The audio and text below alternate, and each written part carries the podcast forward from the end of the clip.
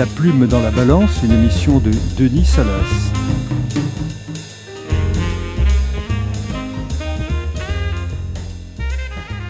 Bonjour à tous et à toutes. Notre thème aujourd'hui, le sens de l'erreur judiciaire, avec Brigitte Vital-Durand et François-Louis Coste. Quasiment 27 ans après cette tragédie euh, horrible, eh ben, la justice continue d'œuvrer, de, de, mettre tous les moyens euh, qu'elles ont en leur possession pour justement faire découvrir la vérité. Je pense à moi, mais je pense surtout aux familles des victimes pour lesquelles j'ai le plus profond des respects. Elles ont le droit le plus légitime de savoir ce qui s'est passé le 28 septembre 1986 sur ce talus et pourquoi on a enlevé la vie à leurs enfants, qui n'en est qu'une chose en fait, vivre, grandir et être heureux. On dit que les familles ont besoin d'avoir la vérité pour faire leur deuil.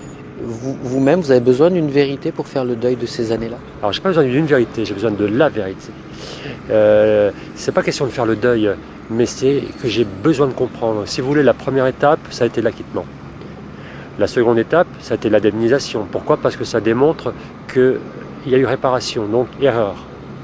Et la troisième et dernière étape, c'est de découvrir le, là ou les coupables responsables de cette tragédie. Et là, on pourra dire la boucle est bouclée. Nous venons d'entendre la voix de Patrick Dils, héros malgré lui d'une des plus importantes erreurs judiciaires du siècle dernier, dont nous allons parler dans cette émission. Cette expression même, erreur judiciaire, remonte à la fin du XIXe siècle. Elle remonte à l'affaire Dreyfus.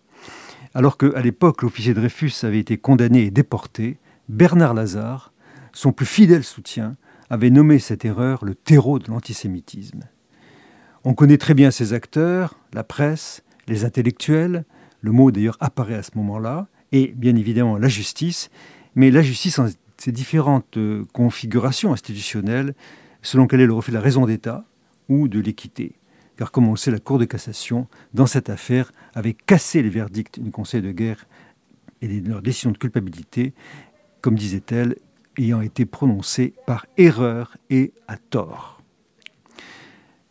Comment définir l'erreur judiciaire? On peut dire très sommairement qu'elle se forme autour de l'accusation d'un homme, de la part d'une communauté de réprobation intense, au point que son élimination devient nécessaire pour le salut de tous, alors qu'en réalité, cet homme est innocent de ce dont on l'accuse. Alors pour entrer dans l'affaire Dils, Patrick Dils, dont nous allons parler euh, dans, ce, dans, ce, dans cette émission, à propos de l'ouvrage de euh, Brigitte Vital-Durand et, et, Constance Lagrange, L'innocent incompris, Patrick Dils, Histoire d'une erreur judiciaire, aux éditions du Faubourg. Nous allons euh, en parler donc avec euh, François-Louis Coste, ancien avocat général, qui a siégé dans cette affaire, et notamment dans la dernière cour d'assises, qui en a traité et dont il a parlé dans son essai Trois erreurs judiciaires chez Dalloz en 2018, et donc avec Brigitte Vital-Durand, qui est journaliste spécialisé dans les affaires judiciaires et qui a soutenu notamment la cause de l'innocence de Patrick Dix et qui y revient avec la co-dessinatrice dans cette bande dessinée. Alors, ma première question est pour vous, Brigitte Vital-Durand.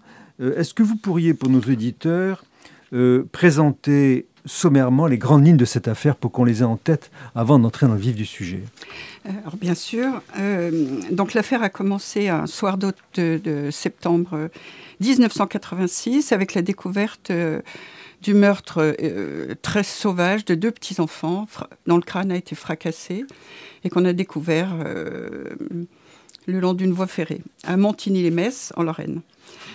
Euh, la police patauge pendant 7-8 mois, ne trouve personne, et finalement euh, accuse, un, enfin suspecte un, jeune garçon du voisinage euh, de 16 ans et demi qui s'appelle Patrick Dils. Et le suspectant est si bien que le jeune homme pressé en garde à vue avoue le crime avec force détail, et ce sont des aveux qu'il a réitérés devant une autre équipe de policiers le lendemain de sa garde à vue, qui était d'ailleurs très longue hein, pour un mineur, sans avocat, voilà. Mais il a avoué. Devant le juge d'instruction, il a fait mieux, il a mimé les gestes euh, euh, du meurtrier, euh, ce qui a beaucoup impressionné et la juge et le greffier, en présence du policier d'ailleurs. Est-ce qu'il avait, devait être là C'est même pas, même pas sûr. Donc il, décrit ses crimes, il l'avoue aux psychiatres et aux psychologues qui sont venus euh, l'expertiser dans sa cellule. Et puis un mois plus tard, il s'est rétracté. Mais ces rétractations, personne n'y a cru, même son avocat, euh, il s'était fait sans conviction. Alors, il a été euh, jugé par la Cour d'assises des mineurs de, de, Metz en janvier 1989 et condamné à la prison à perpétuité, sans l'excuse de minorité. Et puis, le temps passant, euh, seuls ses parents pensaient qu'il était innocent et le soutenaient. Et puis, les parents ont eu euh, la clairvoyance de lire la presse locale et ont trouvé un article sur un, tueur en série, enfin, qu'on ne savait pas tueur en série. Les parents de, Les parents de Patrick, Dills, qui l'ont toujours soutenu et qui n'ont jamais cru qu'il était coupable. Et donc la découverte de, de, ce tueur en série, arrêté pour d'autres meurtres, Francis Holm. voilà, Francis Holm a permis la révision du procès. C'était un élément nouveau qui était apparu. Donc la Cour de cassation, chambre criminelle, a reconnu la possibilité d'une erreur judiciaire et a renvoyé Dills devant une autre cour d'assises mmh. euh, en janvier 2001. Mmh, Il a été rejugé à Reims. Et là, à huis clos, encore, c'était un mineur judiciaire. Il a été à nouveau condamné. Et cette fois-ci à 25 ans de prison, donc une peine euh, voilà, hmm. qu'on n'a pas toujours compris. La loi ayant changé entre-temps, hmm. son avocat a pu faire appel. Hmm. Et donc jusqu'à présent, effectivement, les procès de cour d'assises étaient à huis clos. Étaient à huis, à clos pour les mineurs. Alors la loi a doublement changé. Les possibilités d'appel de cour d'assises qui n'existaient pas avant. et en 2000. Oui, en 2000, voilà. Mm.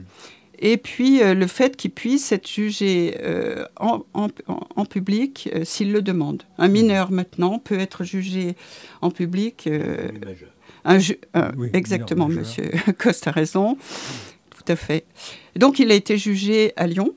Mm-hmm. C'est son troisième procès en 2002, un procès qui dure trois semaines, où Monsieur Coste était l'avocat général. Et là, il a été acquitté. D'accord. Euh, il faut dire qu'il avait été condamné sur ses seuls aveux qui hmm. étaient euh, des aveux. Euh, Alors, on va pas aborder immédiatement la question de l'acquittement, ce sera le, terme de notre, notre émission, mais on va revenir évidemment dans les grandes lignes sur cette, cette affaire avec François-Louis Coste, donc, qui était effectivement présent lors du troisième procès, le procès donc, qui s'est soldé par un acquittement. Et prenons peut-être le début de l'affaire, je m'adresse à tous les deux. Euh, j'ai frappé en lisant la bande dessinée, votre bande dessinée, euh, Brigitte euh, Durand-Vital, Vital Durand, pardon. c'est extrêmement intéressant de voir à quel point, dès le début, le, crime a une émotion considérable dans le petit village de Montilly-les-Metz, si j'ai bien compris. Bien sûr, bien sûr. Et cette émotion traverse tout le paysage et également entre dans les institutions, à savoir la police locale, etc. Comment vous décririez ce climat? Il y avait d'abord euh, dans la région le, meurtre du petit Grégory, l'affaire euh, Villemain, qui s'était déroulée euh, en 1984, donc deux ans avant la mort des enfants. Deux ans avant. Voilà. Deux ans avant. Et c'était à 150 km. À 150 km. Et la police, comme on le sait, euh, enfin c'était les gendarmes à l'époque, avaient du mal, euh, le juge d'instruction avait du mal. Et du coup, les, personnes de Montigny-les-Metz ont évidemment fait le rapprochement. Euh, des meurtres d'enfants, on ne trouve pas le coupable. Et je crois que les policiers... La symétrie est frappante, c'est dans les deux cas un meurtre d'enfants euh, là en l'occurrence de deux, deux, enfants de 8 ans, si mes souvenirs sont bons. Et donc euh, le meurtre d'enfants dans notre euh, cosmogonie française, c'est un peu le sacré, hein, on touche une, un point vital de la société, et, le scandale est d'autant plus fort qu'effectivement l'énigme s'épaissit et qu'on n'arrive pas à trouver un coupable pour satisfaire le besoin de la société. Les, policiers ont été, je pense, extrêmement stressés, d'ailleurs ils l'ont expliqué, ils ont enquêté à tout va très mal, mais par partout. Ils ont accumulé les, témoignages, les PV dans un. Ils en ont oublié certains. Euh, tout en oubliant des choses effectivement essentielles. On ne connaissait pas la, la, présence de Francis Holm sur les lieux, qui on l'a su plus tard, mais il y a quand même des gens qui l'ont rencontré, avec une chemise ensanglantée. Et les policiers sont passés euh, à côté de ça. Et comment, euh, je me serais peut-être à François-Louis Coste, comment euh, la piste des policiers arrive sur euh, ce jeune homme de 16 ans qui est euh, le, Patrick, Patrick Alors, ça arrive en deux, deux temps et de façon extrêmement curieuse et assez déroutante. Car le, le, crime a lieu le dimanche 28 septembre. Le lendemain, lundi, hmm. un gamin de 19 ans écoutant euh, les informations, dit, enfin, qui parle évidemment du crime, euh, dit à table son père, ah ben, c'est bizarre, hier vers 17h30, euh, je faisais du vélo à tel endroit et j'ai croisé un type qui m'a paru bizarre, il avait les mains pleines de sang et la, la chemise éclaboussée. Son père ne fait ni une ni deux, viens mon garçon, on va au commissariat. Il est reçu par une commissaire, Françoise Grossman, décédée depuis, hélas, euh, parce qu'elle nous en dirait certainement beaucoup plus. Et euh, il raconte euh, ce témoignage. Il, et, il, il, dit Je très suis peu, capable. Très peu de temps après les faits. Ben, le, lendemain. Le lendemain. Le lendemain. Le lendemain, le lendemain soir. Oui, tout à fait. Et il dit, mais je, je, peux faire le portrait robot. Le spécialiste de l'identité judiciaire, il est encore sur les lieux du crime. Il fait des relevés, etc. Donc, il n'est pas disponible immédiatement. Donc, la commissaire lui dit, qu'à tienne, c'est bien noté, et tu vas être euh, convoqué très prochainement. Le lendemain, euh, Monsieur Varlet, donc l'inspecteur euh, chargé de l'affaire Qui sera chargé de l'affaire, parce qu'au départ, Madame Grossman a organisé, a réparti le travail entre les inspecteurs. Hein.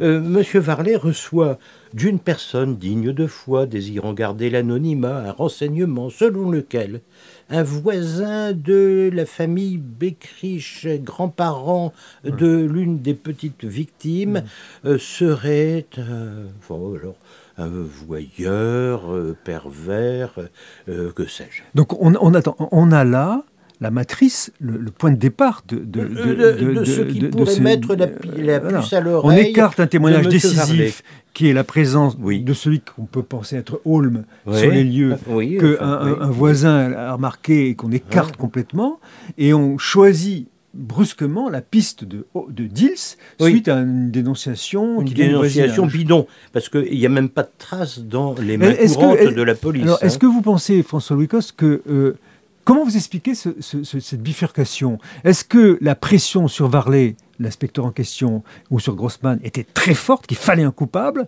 Ou est-ce que c'est une erreur factuelle? Ben, Là, je suis incapable de le dire. Hmm. Ce que j'observe, en tout cas, c'est qu'à partir euh, du 9-11 euh, octobre, hmm. le nom de Madame Grossman en tête des PV disparaît. Donc, elle, autrement dit, elle n'intervient plus dans la procédure. Pour quelle raison? Je ne sais pas. En revanche, le rôle de M. Varlet euh, devient euh, considérable, ça devient son affaire. J'ai demandé au commissaire qui dirigeait l'antenne de Metz à l'époque euh, mais il a été incapable de me donner des explications. Donc l'entrée en scène, l'entrée en scène de Varlet a été, enfin je ne sais pas ce que vous en pensez, Brigitte, mais bah, a été décisive. Dans Monsieur Cos connaît mieux le dossier que moi, mais nous c'est ce qu'on a vu en tant que journaliste, c'est il est omniprésent. Mais c'est lui qui prend en charge l'enquête et, c'est lui qui va se diriger vers Gilles euh, directement. Bien sûr. Euh, ça mériterait peut-être une étude sociologique de l'ambiance dans les commissariats de police. Parce que le rôle d'un inspecteur qui est là depuis toujours, euh, qui a roulé sa bosse. Madame Grossman était là depuis. Madame Grossman, c'est une jeune commissaire euh, qui est peut-être appelée à, être mutée ailleurs. Donc, euh, les commissaires sont plus éphémères. alors que les inspecteurs, maintenant on dit les capitaines, les commandants, eux, c'est les piliers de l'institution. Alors, avançons dans, avançons dans, dans l'affaire. Une de vos thèses, François Coste, quand vous avez repris l'affaire à la fin, c'est que les aveux de Patrick Dils devant euh, Varlet, devant l'inspecteur Varlet, sont vraiment la clé de lecture du, de ce ah dossier. Oui, complètement. Complètement. Alors, bon, je passe sur la façon dont M. Varlet, finalement, après avoir une première fois le surlendemain, donc mis en garde à vue pour quelques minutes Patrick Dils, euh, ce qui quand même le déstabilise hein, psychologiquement, va le reprendre six mois plus tard, hein, en se servant d'un témoignage qui, euh, a priori, n'en était pas vraiment Et alors, il, le- il le place en garde à vue euh, une après-midi, deux fois. Et euh, Patrick Dill s'est entendu au cours de l'après-midi. Sans avocat, évidemment. Ah oui, oui, oui, Ouais. euh, euh, sans aucun avocat. Et deux fois, il nie farouchement. Ouais. La deuxième fois, ça se termine à 0h45, hein, quand même. Il commence à avoir envie de rentrer chez lui. Ah ben, Comme comment Bien sûr, mais non, tu vas pas rentrer chez toi, tu restes en garde à vue et on reprend le lendemain. ouais. Alors le lendemain, il y a des actes qui sont faits et l'audition de Patrick commence vers 10h, 10h15. Et euh, ça durera jusqu'à, je crois, de- autour de 18h. Toute la journée. Euh, oui, alors il y a une pause évidemment de 2 heures euh, à midi, hein, 2 heures, 2 heures et demie. Mais enfin, en réalité, c'est un continuum. Et comment se présente le procès verbal Voilà. Alors le procès verbal, Ouais. Alors, Brigitte, je voulais oui. poser cette question. Oui. Moi, ça m'a vraiment très surpris.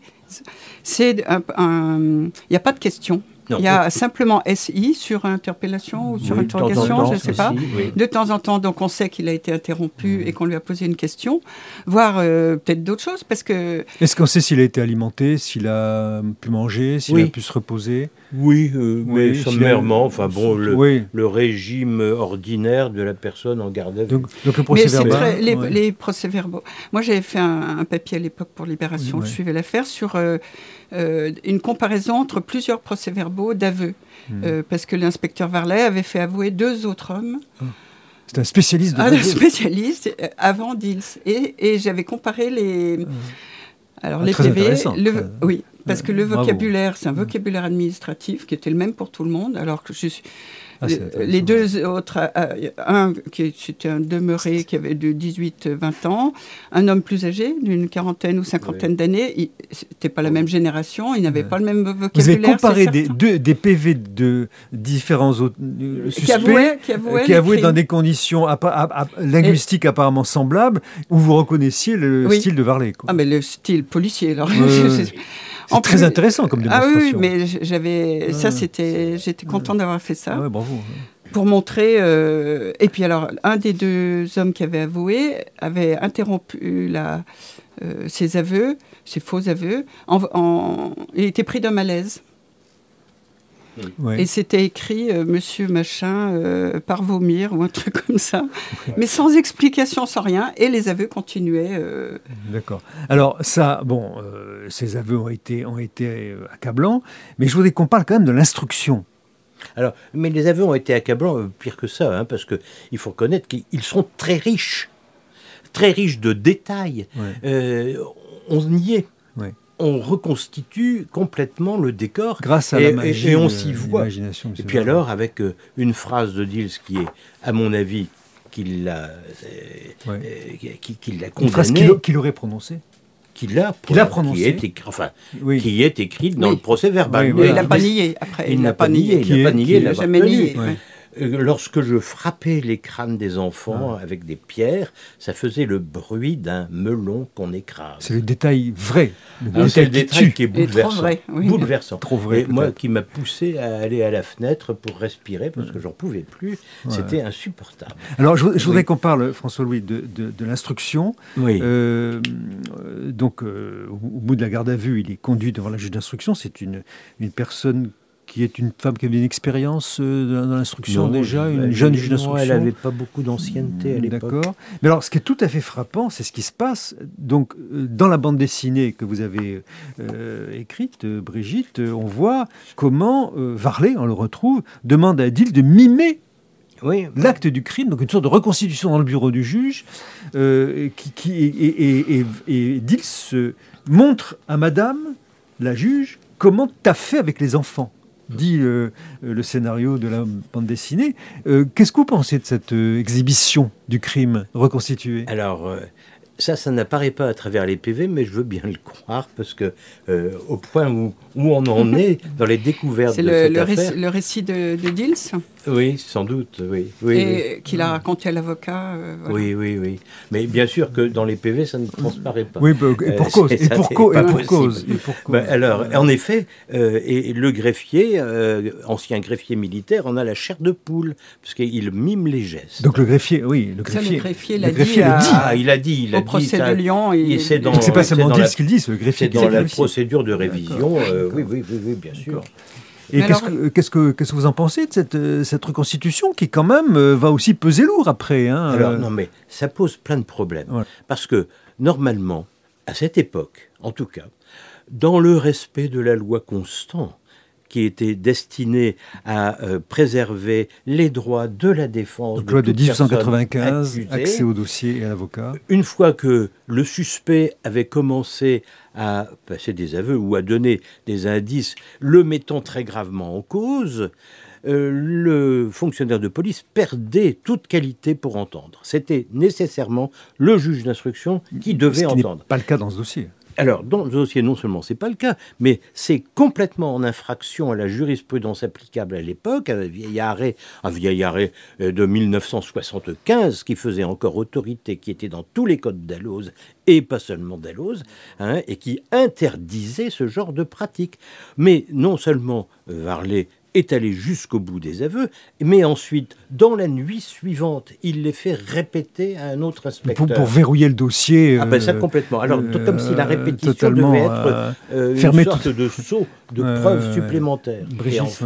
S'il y avait eu un avocat présent, ça ne serait pas passé comme ça?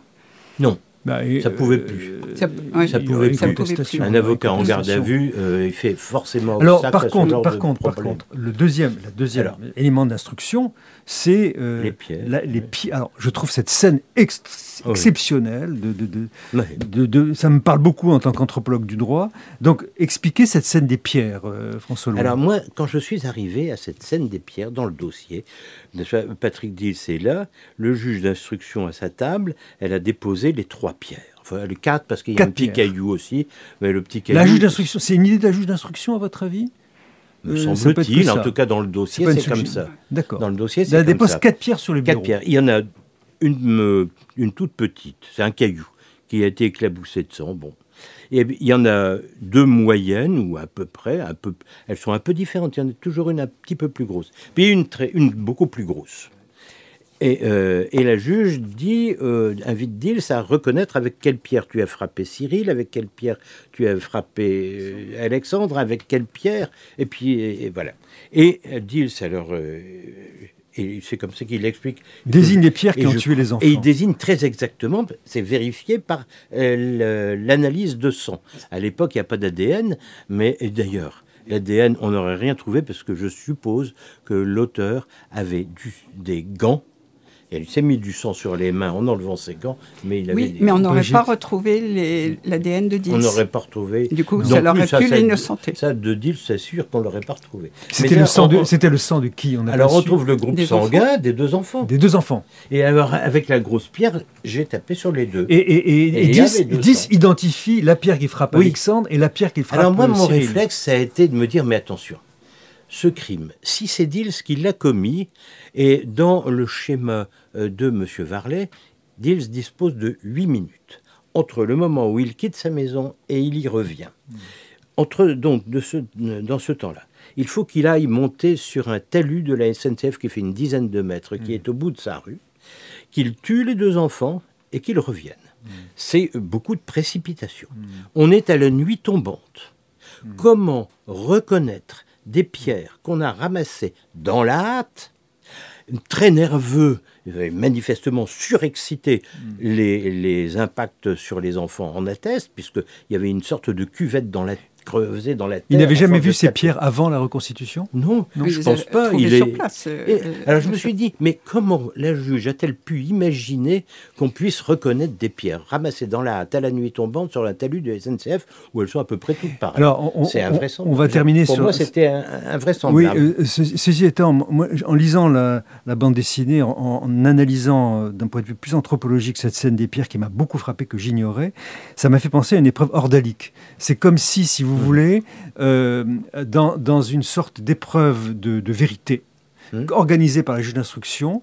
On attendait effectivement une révélation mmh. qui, vient, qui est venue, puisque Dils a choisi la pierre qu'a frappé Alexandre et la pierre qu'a frappé Cyril, d'une manière qui a dû, à mon avis, quand même faire lumière pour les, les acteurs du procès et faire aussi une preuve alors ordalique supplémentaire qui permettait de d'attester une fois de plus la preuve de la culpabilité de 10, ah outre ses aveux. Qu'est-ce que vous pensez de cette hypothèse? Mais évidemment, il y a beaucoup de gens qui croient encore Dils coupable, malgré son acquittement. à cause des pierres. À cause des pierres, qui disent il a reconnu les pierres.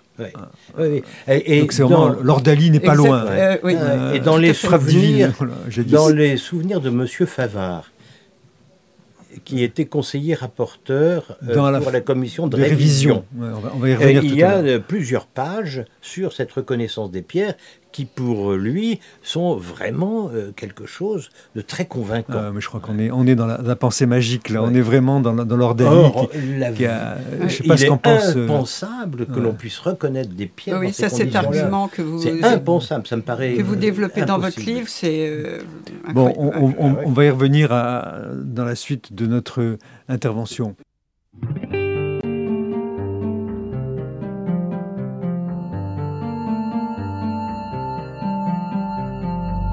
T'as déjà fait le tour de ce qui t'a fait souffrir.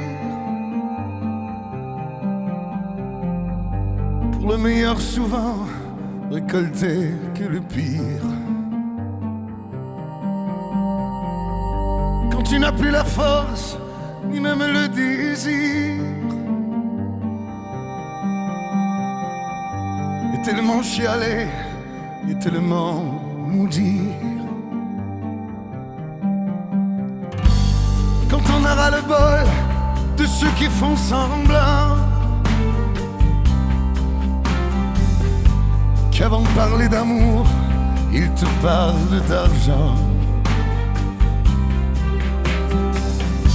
Et de regarder partir ceux que t'as protégés toujours.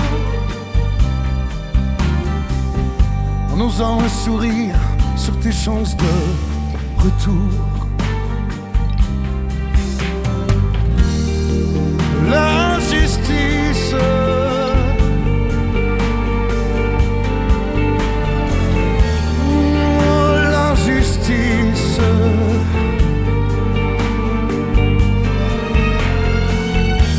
L'injustice, tu la prends comme un poignard au cœur. Quand une femme te quitte, une amitié se meurt. quand la bonté chez toi n'a jamais eu sa place. Non, la justice se vit seule devant sa glace. On vient d'entendre L'injustice, une chanson que Garou a conçue avec Patrick Dils après son, acquittement, euh, sur lequel nous allons revenir dans, dans la suite de notre euh, entretien.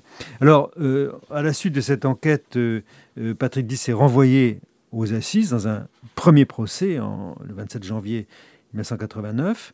Comment, Brigitte Vital-Durand, se passe ce premier procès et quel est le verdict qui est... Qui Alors, je n'y étais pas, mais l'avocat, Maître Becker, qui a défendu Dils m'a raconté, Dils aussi, les parents me l'ont raconté. Maître Becker. Hein, Maître Becker. Oui. Bertrand Becker, qui a plaidé trois heures dans le désert total. Euh, il y avait eu des comptes rendus euh, de la presse locale qui n'y étaient pas présentes, mais qui, se, qui ont interviewé Becker. C'est à huis clos, on est à huis clos. Hein. À huis clos. Les parents d'Ils étaient tout seuls de leur côté, m'ont-ils dit. Mhm. Et les partis civils euh, extrêmement nombreux toutes les familles, euh, les associations, etc. Est-ce qu'on criait, euh, est-ce qu'il y avait une demande de, le, le, de, peine sévère Le grand-père euh, des, enfants, des enfants d'un des deux enfants, qui malheureusement a pu accéder à la scène du crime, qui a vu les, les enfants, et ça l'a choqué, on le comprend. Euh, il était au procès Il était au procès et il a voulu étrangler euh, Patrick Dills. Il y a eu un incident au début. Et puis, bon, après, ça s'est bien passé.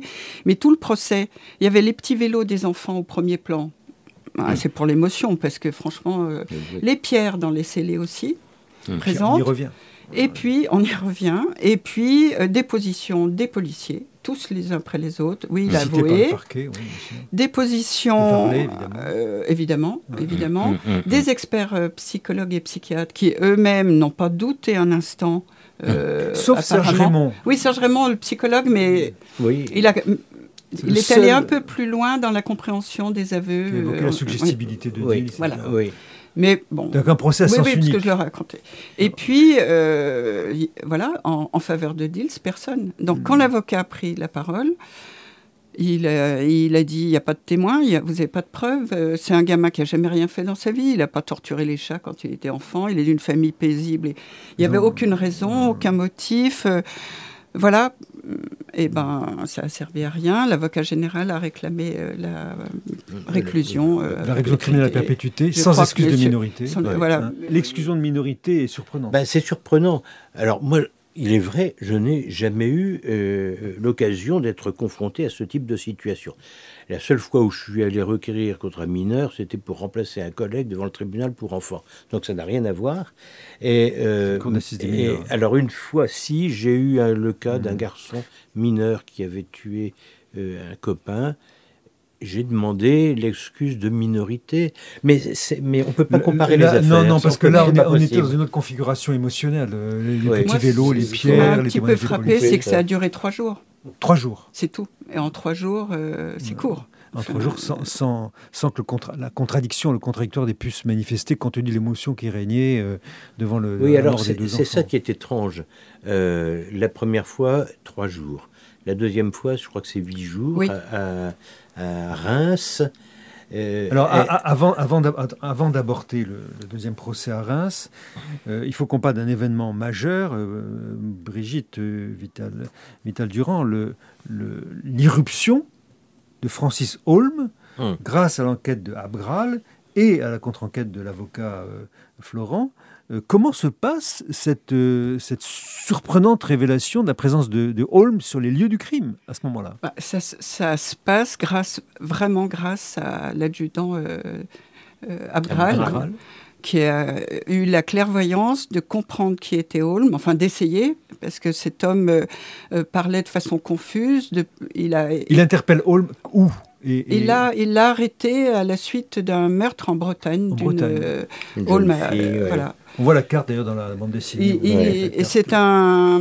c'est- Maintenant, on, le- on dit tueur en série. À l'époque, on ne savait pas, mais Abgral a, a réussi à avoir un contact avec euh, Holm et à le faire parler. et à, Et com- oui, à comprendre comment il fonctionnait. d'une façon très déroutante. Vous employez la comparaison du puzzle. Euh, C'est c'est C'est- Abgral lui-même qui dit. ah ouais. Donc, il, il- il s'est mis à parler morceaux. euh, le langage de Holm. de langage de Holm.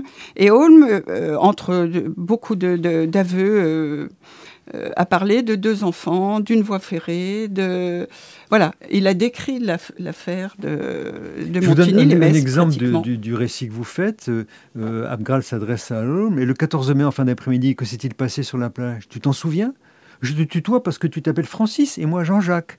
C'est presque pareil, tu es d'accord? Oui, Francis. Etc, etc. C'est Donc il y a une sorte de ouais. François. C'est une Ouais. sorte de dialogue euh, euh, fondé sur le tutoiement et la proximité. Et là, tout à fait. Euh, Et chaque fois que euh, Abgral, Jean-François Abgral reprenait contact avec Francis Holm, il disait Salut, c'est François. Francis et François. Francis. Oui, oui, oui. Et Et, ça euh, a créé, enfin, Abgral le raconte comme ça, et ça a créé une, une intimité peut-être entre eux. Propice à Et, des. pro- et alors, des du coup, révélations. du coup, voilà. Et le gendarme a cherché, que- euh, dans les descriptions euh, un peu confuses Ouais, de, de Holm, a cherché dans les annales judiciaires euh, Ouais. les crimes non résolus. ouais. Il en trouvait beaucoup, mais pas celui de Montigny qui il était résolu. Il était résolu par la, la culpabilité de, de- Ouais. de Dils. Et alors, comment, comment on arrive à impliquer Holm dans le, dans le processus de, de la, de la, euh, avec le second procès?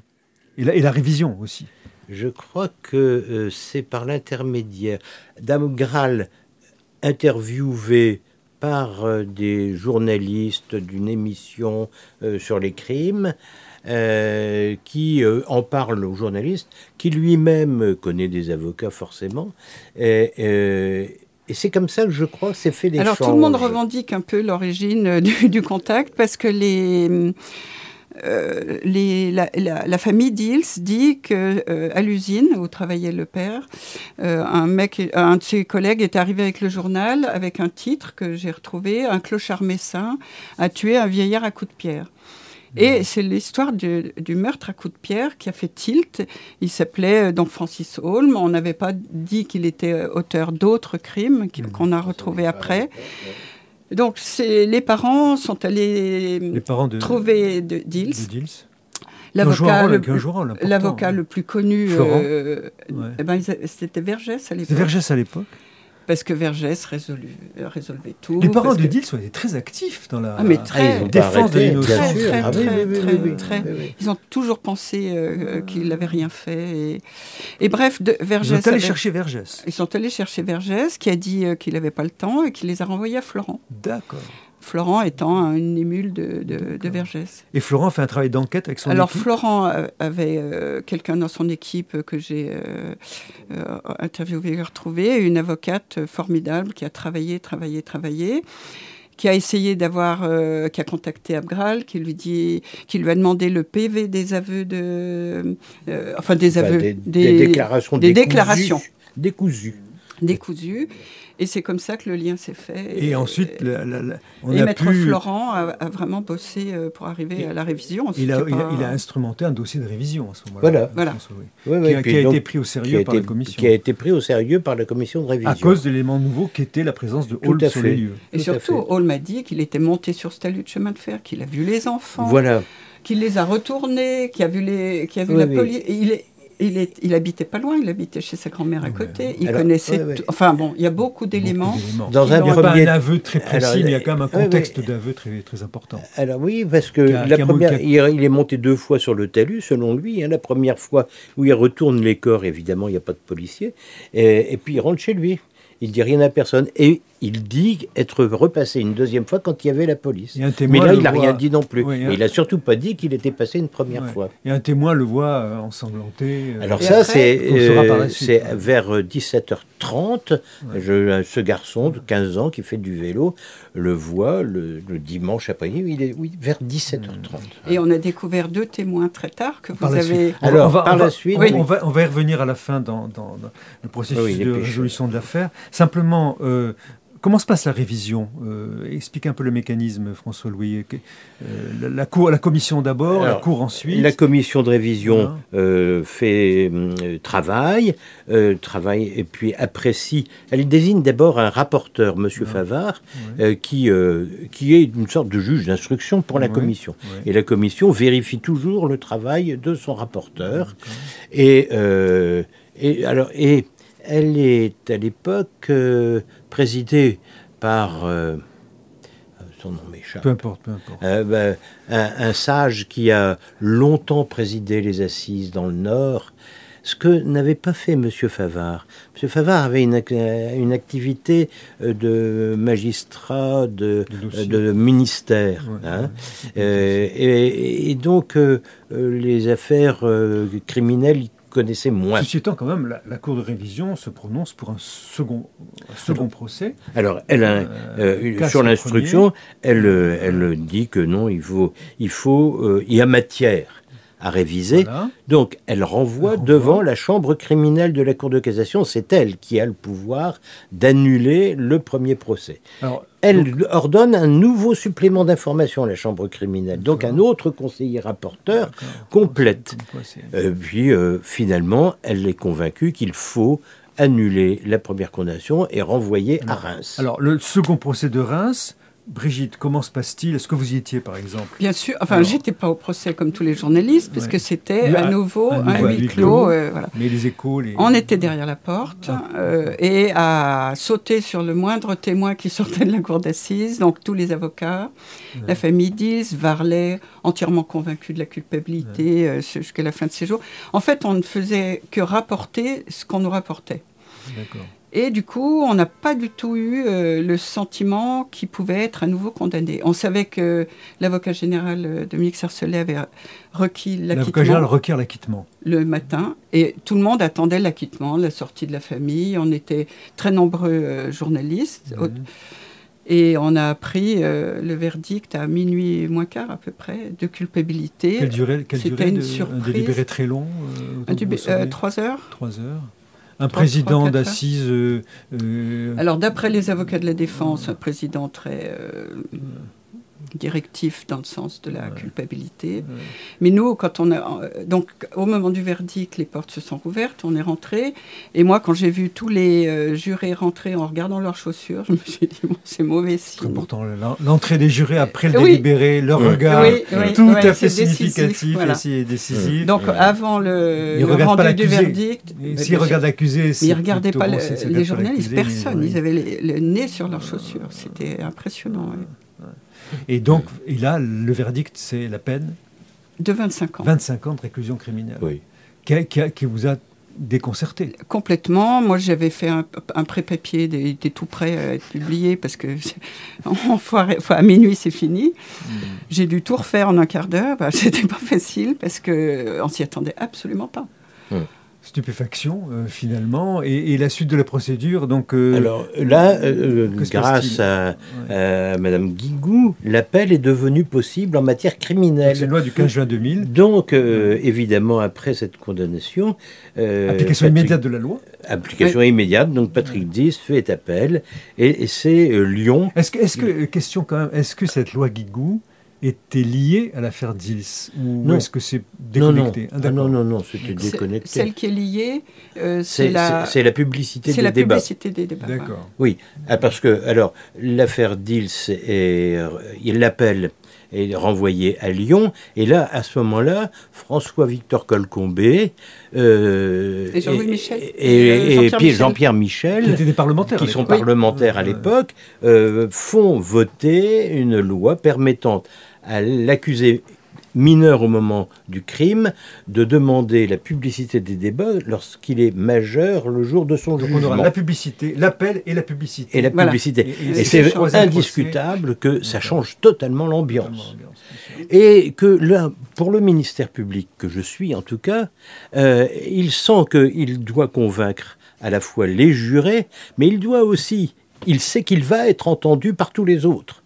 D'ordinaire, on parle aux jurés, c'est leur conviction à eux qui suffit, qui est nécessaire, et, et, euh, et la foule, bon, mais aujourd'hui, euh, pour ce procès-là, euh, on sent que tout le monde vibre, la salle Alors, entière. comment, euh, Fran- Donc il faut faire attention comment à ce qu'on va dire. Absolument, oui. comment François-Louis vous abordez le, vous lisez le dossier. Alors oui. Euh, oui, vo- oui. Votre, votre perception, vos émotions quand vous lisez le Alors dossier oui, mais c'est vraiment très compliqué parce que je comprends pourquoi mes prédécesseurs ont requis condamnation avec ces aveux insupportables. En même temps, je comprends pourquoi, d'ailleurs, euh, grâce aux faits nouveaux, euh, ça mérite tout de même qu'on y réfléchisse davantage, ça m'attire à ce moment-là l'attention sur tout ce qui a fait défaut au stade de la, la première procédure que la témoin sur laquelle M. Varlet s'appuie pour dire ah ben c'est au moment où Patrick Dils est, allé vers le talus que, euh, que les enfants ont été euh, tués, elle a entendu des cris et puis ensuite euh, bon, il est rentré. Et, mais je me dis mais ce témoin-là, pourquoi euh, ne l'a-t-on pas entendu à l'époque de l'instruction? Et puis, pourquoi n'a-t-on pas fait une reconstitution? Parce qu'elle dit qu'elle était dans sa cuisine et dans ses bruits de vaisselle, elle a entendu d'abord des pleurs et puis quelques minutes après, mais elle ne sait pas euh, dire combien de temps précisément, elle entend une maman qui appelle son enfant. Ces pleurs, elle pense que ce sont des pleurs d'enfant, mais euh, finalement, elle n'en sait rien. Et pourquoi n'a-t-on pas fait une Et, et reconstitution Dils, à l'époque? et Dils lui-même, quand la reconstitution est opérée, il ne, il ne trouve pas les lieux, il ne sait pas, il se trompe lui-même de, de se 40 trouve- ne retrouve etc. pas les- donc Oui, il y a des failles dans, dans ce dossier. Alors là aussi, par rapport à la cohérence extraordinaire des aveux apparents, hein, le fait qu'ils ne reconnaissent pas les lieux, on l'explique parce que oh, finalement il était là la nuit Tout tombante, alors euh, on question. reconnaît rien. hein, Et euh, vous êtes conduit, vous êtes conduit à, à- à la nécessité euh, éthique presque d'un acquittement. euh, par quel cheminement? C'est la Alors, ben, déconstruction du dossier Alors, les- le fait nouveau m'amène à réfléchir à tout ce qui a pu servir à charge. Et, c'est là que, euh, de fil en aiguille, je me dis mais non, euh, c'est pas possible. Et relisant les aveux, j'observe qu'il y a une petite phrase qui est presque gênante d'ailleurs quand on les lit, dans laquelle dit, dit mais à tel endroit je suis allé euh, vers tel wagon qui est là représenté à de telle façon sur le plan établi par Monsieur Beach, inspecteur de votre service. Alors là, parce qu'on n'y prête pas attention à cette phrase à première lecture. On dit même, c'est gênant, ça coupe le rythme. Et là, je me dis, mais donc il a le plan sous les yeux. Euh, quand j'ai dit ça à M. Varlet, quand j'ai rappelé à M. Varlet, il y a cette phrase dans le procès verbal. Ah, mais c'est un faux, m'a-t-il répondu. Oui, oui. Euh, d'ailleurs, M. Varlet, il, avait réponse à tout d'une façon étonnante, parce que quand je lui ai rappelé l'article 105 du Code de procédure pénale, il m'a dit Oh, mais monsieur l'avocat général, ça fait longtemps que je l'ai rayé de mon code. Oui, oui, on ne va pas trop. Simplement, il y a quand même le témoignage, les témoignages des deux pêcheurs. Alors arrive, alors arrive à, Lyon. Ah oui, et ça, euh, il n'était pas, il ne s'était pas manifesté à Reims.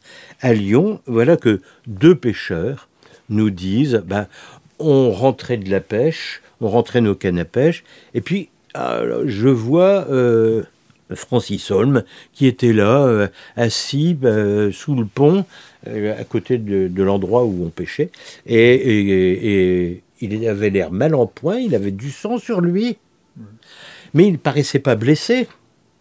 Et je lui ai proposé de le ramener chez sa grand-mère. Ils pas parlé euh, d'entrée de jeu ces deux, ces Alors pourquoi ils n'en ont pas parlé dans Ils ont donné des explications qui sont déconcertantes, mais que je crois malheureusement criantes de vérité. Leur femme leur avait dit non, pas d'histoire, hein, euh, tu vas pas aller là, et, puis après ça, on va parler de toi, puis tu seras dérangé tout le temps. Euh, non, non, on se mêle pas de cette histoire. Dit s'il est innocent, il saura bien se, le dire tout seul. Donc à l'arrivée, vous prononcez des réquisitions d'acquittement, sans prononcer le mot ah, acquittement. Surtout pas. Pourquoi? Pourquoi? Parce que j'ai opéré par stratégie. Hein. Je me suis dit, la première fois, euh, la condamnation a été demandée et elle a été obtenue euh, au maximum. La deuxième fois, après révision, c'est quand même pas banal, l'avocat général qui demande l'acquittement obtient néanmoins une condamnation. Ça, euh, c'est, ça veut dire que les éléments du dossier sont accablants. Je prends ce dossier, c'est le même que celui de Reims, et je me dis, mais si c'est le même que celui de Reims, mes jurés, ils ne sont pas forcément différents euh, de Reims, hein, c'est les mêmes. Donc il faut peut-être leur parler autrement. Et leur dire que s'ils ne sont pas convaincus euh, de euh, son innocence, sont-ils vraiment convaincus de sa culpabilité? Ils ne peuvent pas.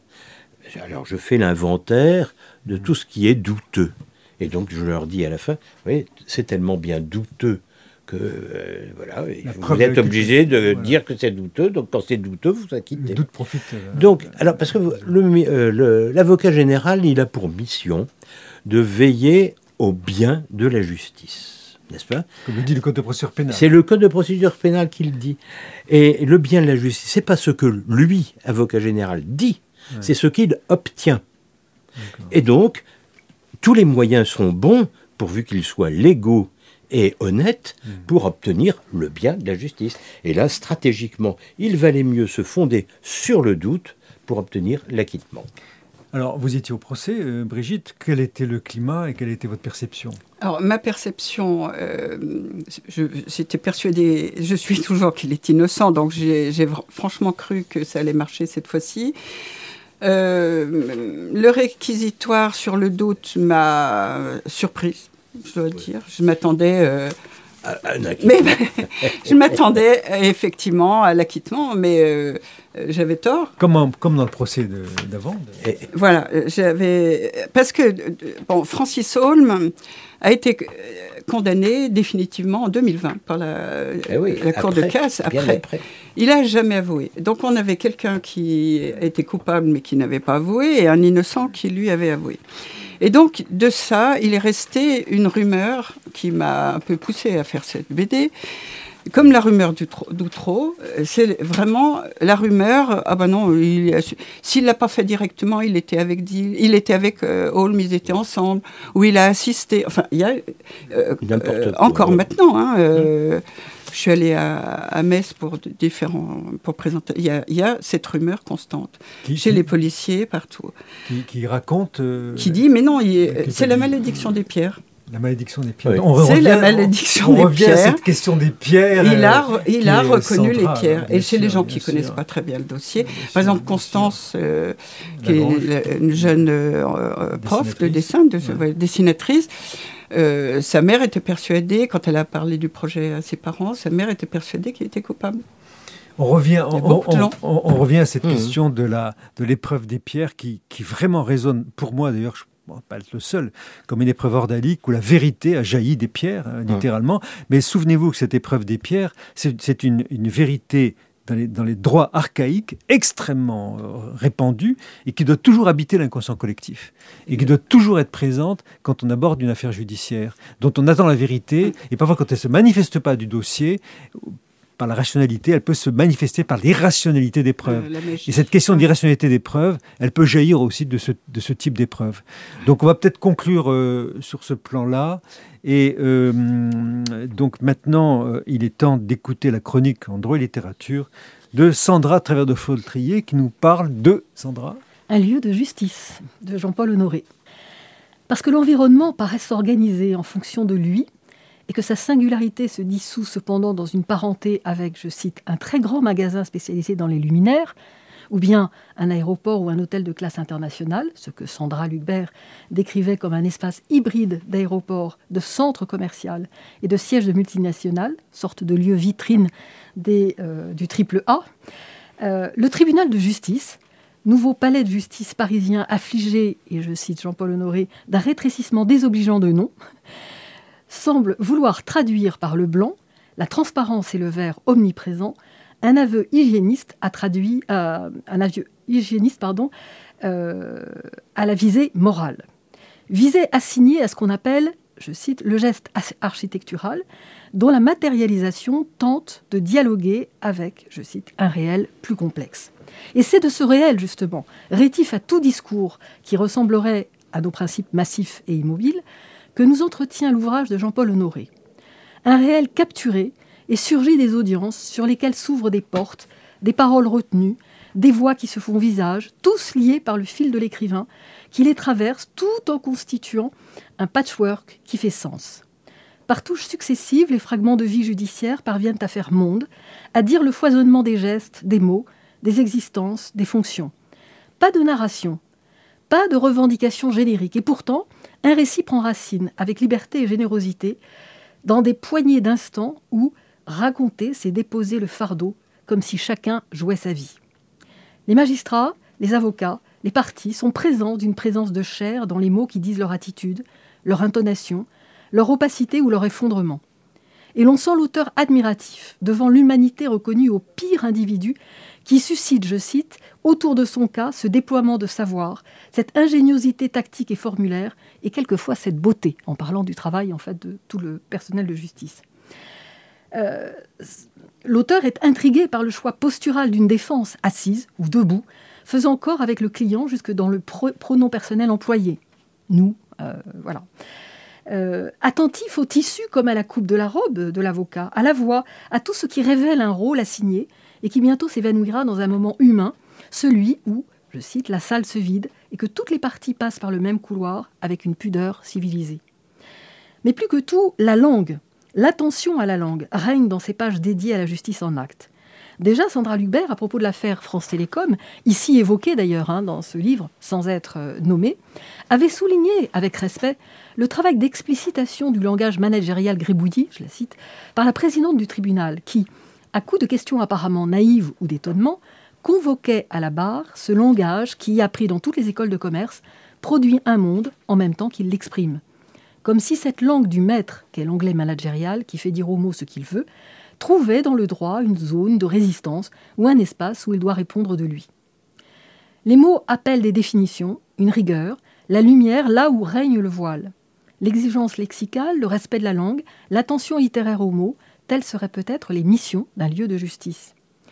Étranger à la chronique judiciaire, cet ouvrage participe avec bonheur à ce travail que Yannick Enel et Sandra Lucbert, avec des moyens différents, ont entrepris pour dépasser la représentation par la représentation.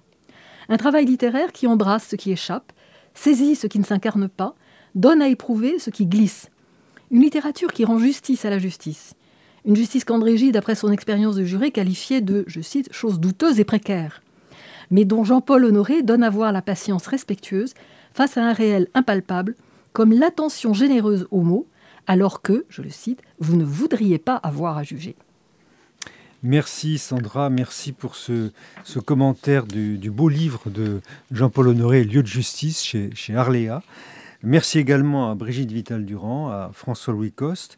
Je rappelle vos ouvrages et ceux sur lesquels nous avons échangé ce matin. Donc tout d'abord, L'innocent incompris, Brigitte Vital-Durand et Constance Lagrange, Patrick Dix, une histoire d'une erreur judiciaire aux éditions du Faubourg, publié en 2022. Je rappelle également de François-Louis Coste, donc son ouvrage Trois erreurs judiciaires, deux innocents condamnés et un crime et sa victime abandonnée chez Dalloz en 2018. Je rappelle aussi deux ouvrages, euh, une revue tout d'abord, où François-Louis Coste a commis un article, une interview avec Jean Danet, Le sens de l'erreur judiciaire, les cahiers de la justice, dans le numéro 2012-2, que vous consultez sur le site d'Alloz ou sur le portail Kern. Et je rappelle un petit ouvrage que j'ai commis il y a quelques années, Erreur judiciaire au pluriel, ouvrage dans la collection À savoir, chez Dalloz. Vous retrouvez toutes ces références sur notre site internet radioamicuscurier.net à la page de notre émission La Plume dans la Balance, émission préparée avec l'aide de Léo Arango. N'oubliez pas de vous abonner à cette émission et à nous suivre sur les réseaux sociaux.